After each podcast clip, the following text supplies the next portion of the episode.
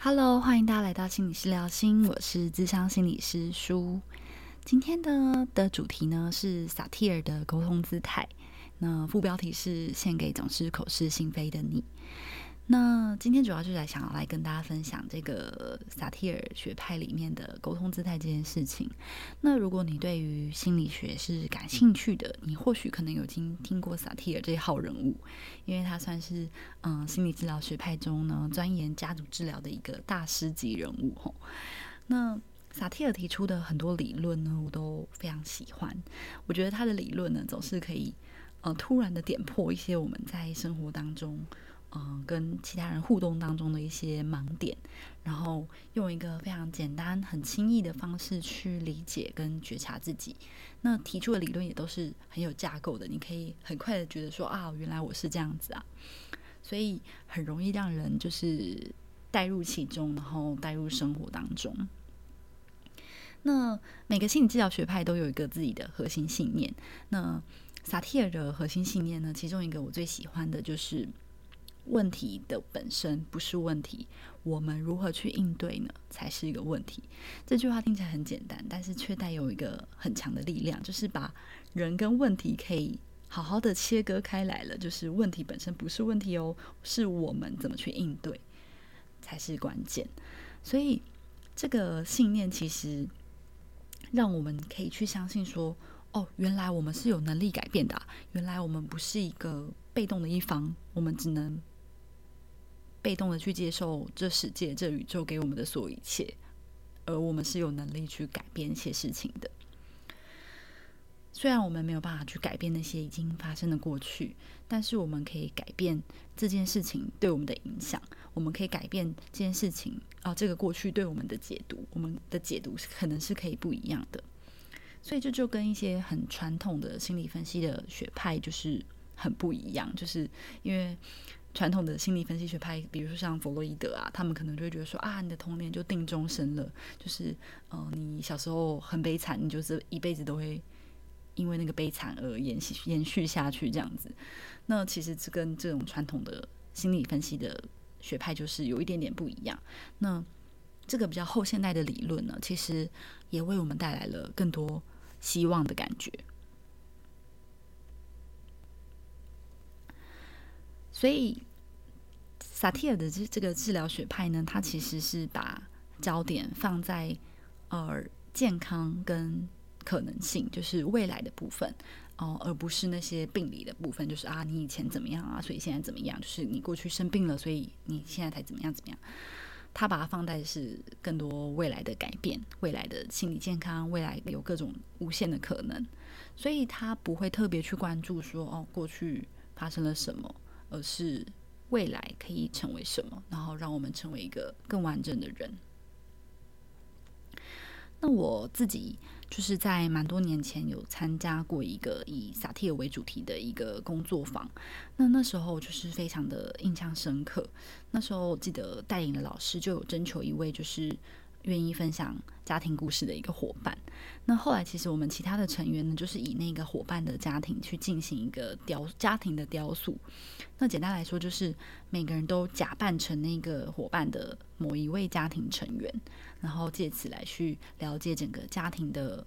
互动的模式跟动力是怎么样子。很有趣的是，就是那时候明明不是我自己的故事，但是我也因为就是可以感同身受而。就是掉泪，就是不管是哪个心理学派，我们的家人，我们的原生家庭，永远都是我们心中最软的那一块。你总是能就是在别人的家庭故事当中呢，去看到自己家庭的某部分影子。所以，就是那时候的一个工作坊的内容，到现在就是还记忆犹新。然后，我非常喜欢这个学派里面所带来的理念跟想法。那今天呢，想要去跟大家分享的，回到我们的主题是萨提尔最有名的理论之一，也就是他的沟通姿态。那其实萨提尔他把呃日常就是比较简化成三个面向，就是所有人跟人之间的互动都可以用这三个面向来讨论。第一个是自我，就是我自己；第二个是别人他人，就是跟你互动的他人；那第三个呢是情境，情境脉络，就是你这个现在的环境是怎么样子的。那他把就是人际的沟通姿态呢，也就是人际应对的方式呢，分可分成五个类型，分别是讨好型、指责型、超理智型、打岔型跟一致型。那我今天呢就会一一的来去说明这五个类型。那大家如果在听的过程中觉得说，哎，这个好像有点像我，这个好像我身边的某个人，大家也可以试着去映照到自己平常跟其他人互动的方式。当然，每个人可能不会只有一种类型，每个人可能有好几种类型。然后，或者是哎，你对家人的时候是某个类型，然后你对啊同事的时候是某个类型，就是这是有非常多的可能的。但他把这几个沟通姿态很明确的划分出来。那大家可以试着去对照看看自己的沟通形式是怎么样子的。好，首先第一个呢是讨好型。那讨好型的人呢，就是在我们刚刚提到的三个面向——自我、他人跟情境的面向之中呢，讨好型的人呢，通常他只会关注别人，更关注环境。所以，讨好型的人他呢会忽略自我这件事情，他的内在价值感通常。比较低，就是他会，就是觉得说这是，他会觉得就是通通常讨好型的人会觉得说，只要自己一直去主动迎合别人或是迎合这个环境的话，自己就能可以就可以跟所有人保持一个人际关系都是很良好的，因为通常讨好型的人会把自己的价值感建立在。别人的评价跟反馈之上，然后就是想要让所有人都对自己很满意，所以其他的利益或是整个环境的利益永远都高过于自己。那但如果一停下来的话，就是稍微有点嗯停下来去思考的话，讨好型就会开始担心说：诶，他刚刚不讲话，他是不是在不爽我？哦，或者是诶，他刚刚那样子的态度是不是在在在不开心啊？就是。他只要一停下来，就会觉得说：“哎，别人好像是不是对自己不满？”然后来，但是他其实忽视了自己的喜好啊，自己的感受。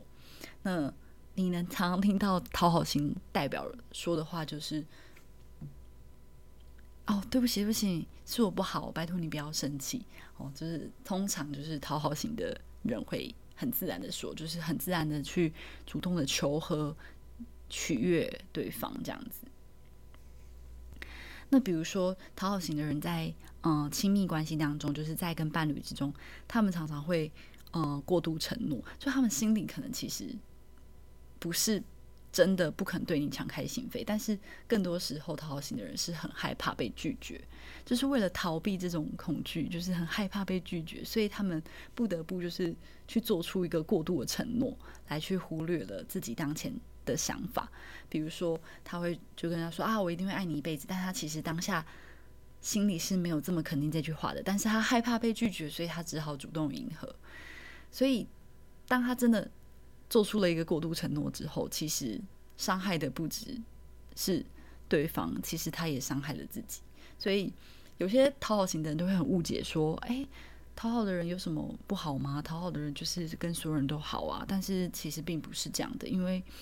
他呈现的低姿态，呈现的妥协取悦，其实是伤人也伤己的。那讨好型其实也有分成蛮多不同不同的类型，比如说是呃弱势的讨好，就是你面对自己比自己位阶高的有权威的人，老师啊、家长啊等主管啊等等等，就是会用比较嗯自认处于弱势而自动投降的投降的去。讨好，然后展现出你的牺牲委屈这样子。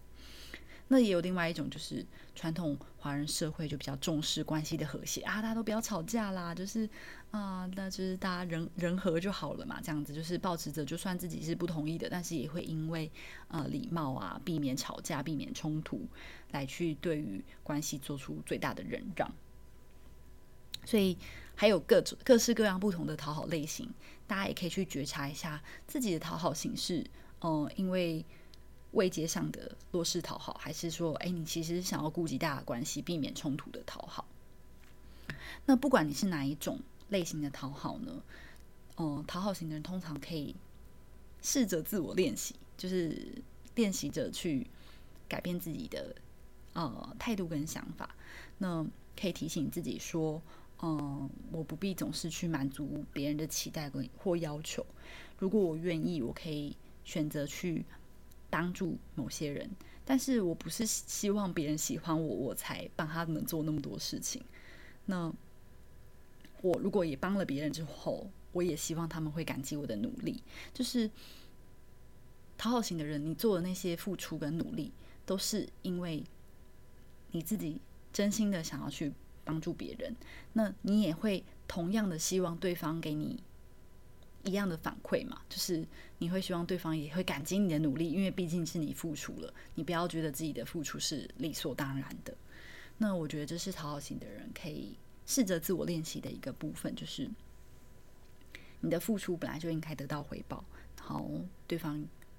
对你的付出感到感激的话，你也是可以感觉到很开心的。那同时这也是一个对你的认可。好，那其实我觉得以生活上来讲，我自己身边比较多 认识的人，好像蛮多都讨好型的，因为心理师其实，嗯。大大致上给人感觉是比较温和嘛，比较柔和、比较顺应的那种感觉。那确实，我身边也蛮多心理师的朋友，就是比较偏向讨好型这样子。大家也可以观察一下，这是不是真的跟职业有关，还是是说，哎，面对不同的人会有不不一样的沟通姿态。那第二个类型呢？第二个沟通姿态呢是指责型。那在他在三个面相里面来讲呢，他通常呢，指责型的人呢，通常只注意到情境跟自己，他不会关注到别人。所以指责型的人呢，通常呢会呃容易忽略别人，然后习惯性的去攻击跟批判对方，然后把责任推给对方。那通常这些指责人的人呢，就是好像拥有着一个比较。呃，威严，然后不可侵犯的这样子的形象，就是他们是很强大的啊，是很高高在上的，然后也是不会软弱、不会脆弱的一个族群。那这种长期发展起来的生存姿态呢，其实就是会让他的行为跟他的内心就是极度的不一致，就是因为他所有的呃。表现出来的沟通姿态只有一个目的，就是为了保护自己，保护自己不要被骂，保护自己不要被批评，所以他只好先批评别人，先去指责对方来保护自己。所以在一个很强硬的指责背后，通常也常有一个非常脆弱的心，就是让大家看到他可能都是骂那样子，但他其实也是很脆弱跟痛苦的，再去掩饰自己的无助这样子。所以指责型的人呢，通常呢是会用。透过责备的方式，然后把错误推到别人身上来，去避免承认自己的错误，然后可能会透过否定、打击对方的方式来去保持自己的威严啊，然后确定自己是有价值感的。那也会通过就是去挑剔对方的所作所所为，然后用命令或是嗯指令的方式来去获得嗯整个控制感跟。安全感。那可是，就是大家可能会想说，保护自己的方式有那么多种，为什么他们一定要就是指责型的？为什么会选择一个好像嗯高高在上的，然后就是来去用猛烈的攻击来去守护自己的心？因为其实指责型的人呢，通常呢是也是比较低自我价值感的，因为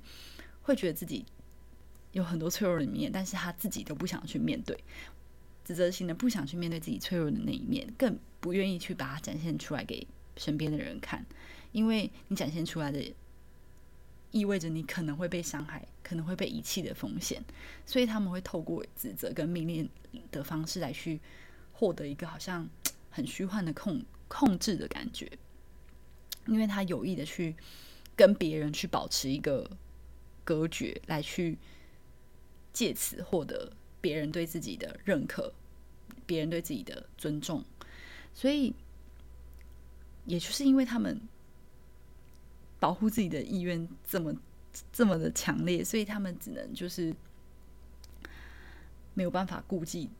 被指责的人的感受，就是有一点点像是刺猬吧，就是遇就是遇到危险的刺猬的时候，他就是会先把整个人先拱起来，先竖起来，然后呢，不管怎么样，先把刺先刺出去再说，用这样子的方式来去缓解自身的紧绷感跟焦虑感。那他这个展出刺的过程中，其实他是为了保护自己。那他为了保护自己，他就很自然的没办法去考虑到周围的人会不会被他的刺给伤到。所以其实我觉得刀子口。哦，刀子嘴豆腐心，就是这种这种人，通常就是所谓指责型的人，就是他们会在指责完别人之后，然后再躲在自己的角落里面，然后觉得非常的脆弱跟无助这样子。那指责型呢？其实，在我们传统的华人文化当中呢，其实指责型的人通常可能会受到父权跟注重面子的这种。价值观影响，就会分为就是那种比较威权型的指责，跟呃为了爱面子、护面子的那种指责。比如说，像是威权型的指责，就是用命令的方式啊、说服的方式啊，要希望对方服从啊，来展现自己的权利嘛，展现自己的威权。那或者是嗯很注重面子，所以很重视别人怎么看自己，所以在发生冲突的时候呢，就是先为了顾及自己的面子，然后也会先把过错推给对方，然后来去维护别人在，呃，维护自己在其他人眼中的一个形象。那我自己觉得，就是身边来看的话，就是我觉得自责心的人通常没有这么多，就是因为大家可能就是在传统文化当中，还是会为了想要。呃，顾及人和啊，所以比较少会有直接跳出来说啊，你就是你的错啊，就是你不对这样子。我觉得反而在嗯家庭文化里面，像父权，刚刚讲的父权，父亲这个角色，男性的这个角色，被赋予一个呃不准哭啊，要勇敢啊，然后要嗯有自信啊等等啊，就是要像个男子汉啊，这种传统框架文化之中，反而让就是促请促成了。指责型的产生，因为要为了保护你的面子嘛，传统男子还是要保护面子，所以我自己觉得这个在反而在性别上可能才会有更有一些落差。好，那第三个类型呢是超理智型。那超理智型呢，在三个面向当中呢，他们就是只关注到情境。的这个类型，所以他们没有关注到自己，也没有关注到别人，他们只关注到情境。所以超理智型的人呢，他们的特色是什么？他们的特色就是非常的极端的客观，就是他会非常非常的理性哦，他只会关心这件事情合不合理啊，是不是正确啊，所以他会很逃避自己的情绪或自己的感受相关的话题。比如说，人家会问他说：“啊，那你觉得怎么样？”他说：“哦，我的感觉不重要，重要的是这件事情怎样怎样怎样。”他会很努力的，就是让自己跳脱在那个事情事情之之外这样子，然后专心的去去讲事情的本身。所以，实际上超理智型的人呢，他们的内心是很敏感的，然后也有一种空虚跟疏离感，然后他就是有点像是去强压自己的内心的脆弱感来去。依赖自己的理性，然后透过跟别人保持距离的方式来让自己觉得是安全的、不受伤害的。所以，超理智型的呢人呢，他们通常很重视整个情境，然后就会像好像一副科学家一样，就是说啊，很理性的样子，然后很有智慧的样子。但他通常也不会管对方的感受，然后就是他只会觉得说啊，我们现在就是要。Focus 在这个情境，我们解决问题。那你觉得难过，难过不重要。我觉得不开心，不开心也不重要。事情怎么样解决最重要。他会让自己完全跳脱在一个看起来很理性，但其实呃很空虚、很疏离的一个状态的一个沟通姿态。那超理智其实也有分不同的类型哦，比如说像是有些超理智的人会很注重逻辑啊，注重前因后果啊。那他其实不代表没有情绪，只是他不想要去依靠内在的那些直觉来去表达、来去行事。那有些超级智人可能会过于坚坚持自己的观点，然后来去说：“哎，你要理性思考，你要你要就是客观讨论，然后不去，就是比较少去顾及对方的心情，但是这种就是怎么讲，以理服人，然后据理力争的模样，也通常会让身边的人会觉得，哎，有需要这样子吗？就是那种超理智的感觉。那还有一种超理智，就是其实是比较偏向是那种证明自己是对的的那种超理智，就是爱面子的人通常会为了想要维护自己的名誉评价，然后做出很多就是嗯争面子的那种行为，就是想要去证明说啊，我知道的很多啊，我我其实很厉害，我的能耐很很强啊，然后来去形成这种超理智的沟通方式。嗯，不知道大家身边会不会有那种就是很爱讲大道理的。那种人的那种朋友，就是可能就是有一点比较倾向超理智的沟通姿态，因为他们就是会想用大道理来去包装他们的脆弱，包装他们的无助跟孤单，然后就用讲道理的方式来去盖掉这些。好，那第四个类型呢是打岔型，打岔型呢在我们的三个面向当中呢，就是 蛮特殊的一群，就是他没有。关注到自己，也没关注到别人，也没关注到情境，就是有点像个无魂的游魂的呃游魂一样，就是在沟通。你在跟他沟通的时候，他好像听不懂别人说的，也不知道他自己想表达什么，也看不懂这现在的情境是怎么样。所以打岔型的人就是永远都抓不到重点，然后很习惯的去插嘴跟干扰，然后不直接回答问题，或者是文不对题。那打岔型的人，其实他内心是很焦虑的，然后是很没有归属感的，也会觉得其实是很不被人关照的，然后也通常会被别人说：“哎，你到底有没有在听啊？”就是被人误解的。所以打岔型的人，其实，在面对一个嗯对话情境、面对一个压力的时候呢，他们会比较倾向说：“啊，那我们就转移话题好了。”然后就说一个跟当下完全无关的事情，然后甚至也不看对方，然后甚至直接哎，我走掉了，我先走了，你们我先走了，这种，对，那。